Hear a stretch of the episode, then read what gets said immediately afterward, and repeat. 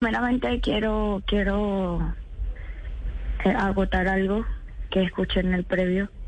Eh, mi papá no había sido condenado.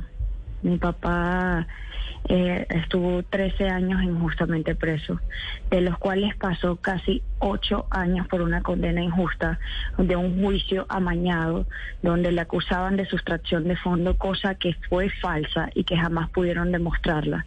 Y un día antes de que expirara su condena, esa fatídica condena, a él le, le impusieron este, unos nuevos delitos por el cuales nunca fue eh, formalmente eh, a juicio, simplemente pasó por una audiencia de presentación y hasta allí quedó el proceso legal de mi papá. ¿Eso en qué año fue?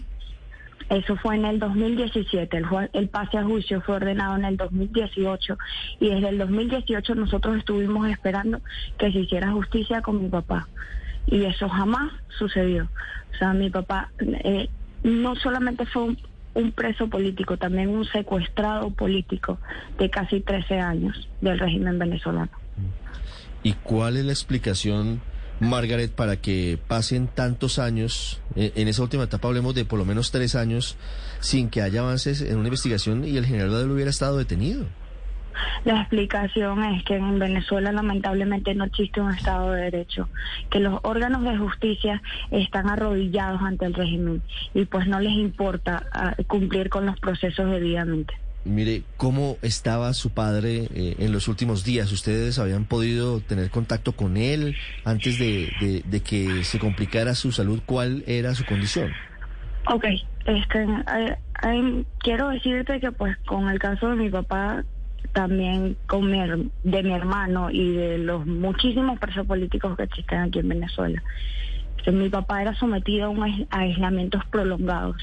Yo tenía casi un año sin ver a mi padre. Mis hermanos tuvieron, eh, se quedaron sin verlo desde hace un año y medio. Yo tuve la oportunidad de verlo el sábado 2 de octubre por espacio de 30 minutos, que prácticamente fue una fe de vida para nosotros. El y sábado, puedo decir 2 de octubre es hace, hace dos semanas. Hace dos semanas. ¿Y cómo lo vio? Y puedo asegurar y aseverar que mi padre no tenía COVID.